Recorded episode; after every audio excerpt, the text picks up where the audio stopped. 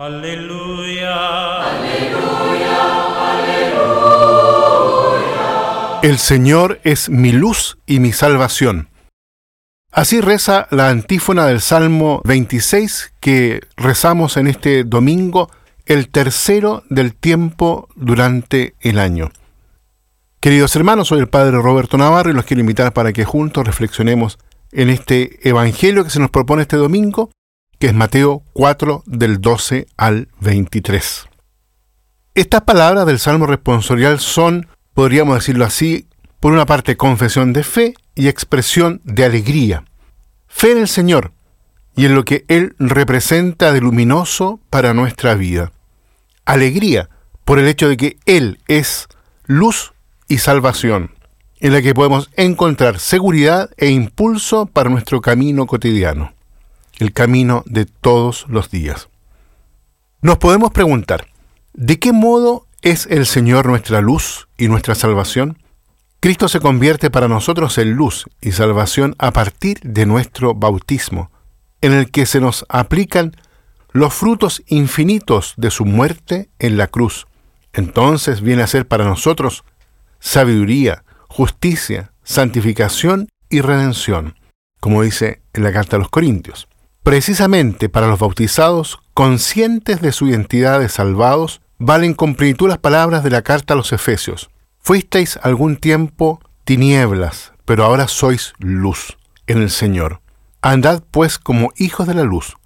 El fruto de la luz es todo bondad, justicia y verdad, dice la carta a los Efesios en el capítulo 5. Sin embargo, la vida cristiana no es solo un hecho individual y privado.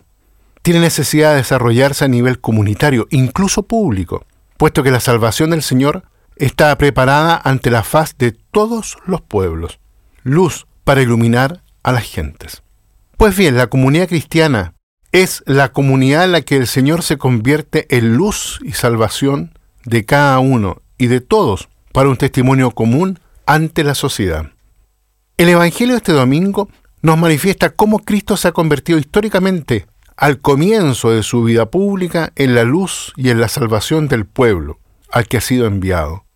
Citando al profeta Isaías, el evangelista Mateo nos dice que este pueblo habitaba en tinieblas, en tierras y sombras de muerte, pero finalmente vio una luz grande.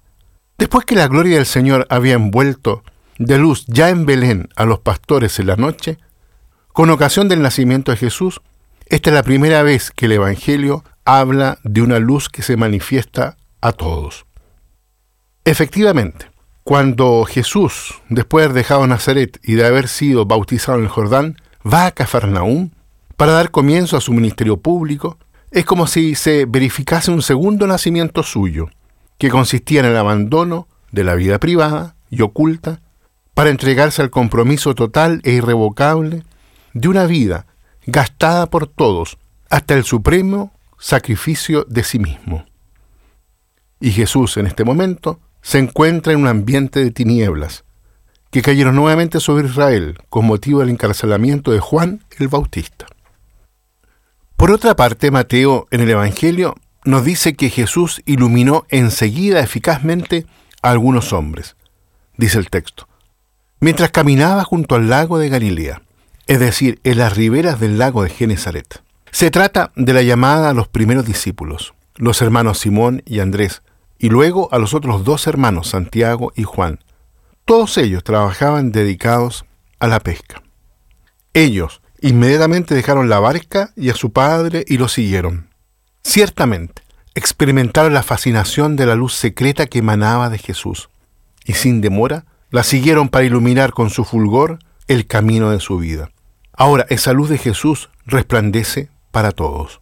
En efecto, Él se hace conocer por sus contemporáneos de Galilea, como lo describe el evangelista, enseñando en las sinagogas y proclamando el Evangelio del reino, sanando las enfermedades y dolencias del pueblo.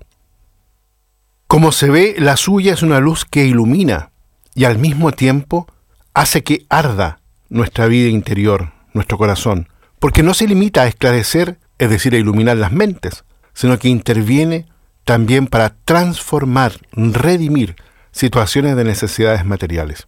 Como dicen lo hecho los apóstoles, pasó haciendo el bien y curando. Teniendo presente su propio caso personal, escribió Pablo a los Corintios, porque Dios que dijo, brille la luz del cedro en las tinieblas, es el que ha hecho brillar la luz en nuestros corazones, para que demos a conocer la ciencia de la gloria de Dios en el rostro de Cristo. Diríamos que esta luz brilla particularmente sobre el rostro de Cristo crucificado, Señor de la gloria, por quien el apóstol precisamente fue enviado a predicar el Evangelio de la cruz. Esto nos dice lo que es en realidad una conversión, es decir, una iluminación interior especial que nos hace ver de modo nuevo a Dios, a nosotros mismos y a los hermanos. Así, de modo distinto, Jesucristo se da a conocer a los distintos hombres y a las sociedades en el curso de los tiempos y en los diferentes lugares.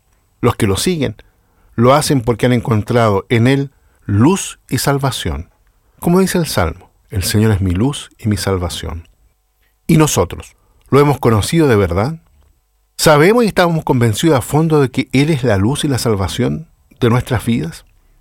Este es un conocimiento que no se improvisa, es necesario que lo podamos ejercitar en el día a día, en las situaciones concretas en que está colocado cada uno de nosotros se puede al menos intentar llevar esta luz al propio ambiente de vida y de trabajo y dejar de que ella ilumine todas las cosas para mirarlo todo a través de esta nueva luz que se nos ha regalado. Esto vale de modo particular para los enfermos, para los que sufren, pero en realidad es universal, vale para todos. Por eso le decimos con el salmista al Señor, Señor, tú eres mi lámpara, Dios mío, tú alumbras mis tinieblas. Por eso vale para todos. Efectivamente, Cristo es luz y salvación de las familias, de los esposos, de los jóvenes, de los niños, de los ancianos, de los pobres. Los invitamos entonces, queridos hermanos, para que en este domingo nos dejemos iluminar y traspasar por esta luz que viene hasta nosotros, a regalarnos una nueva comprensión de Dios, una nueva luz sobre nuestras propias vidas, pero también una nueva luz sobre los hermanos. Que Dios los bendiga a todos y a cada uno. Aleluya. Aleluya. Aleluya.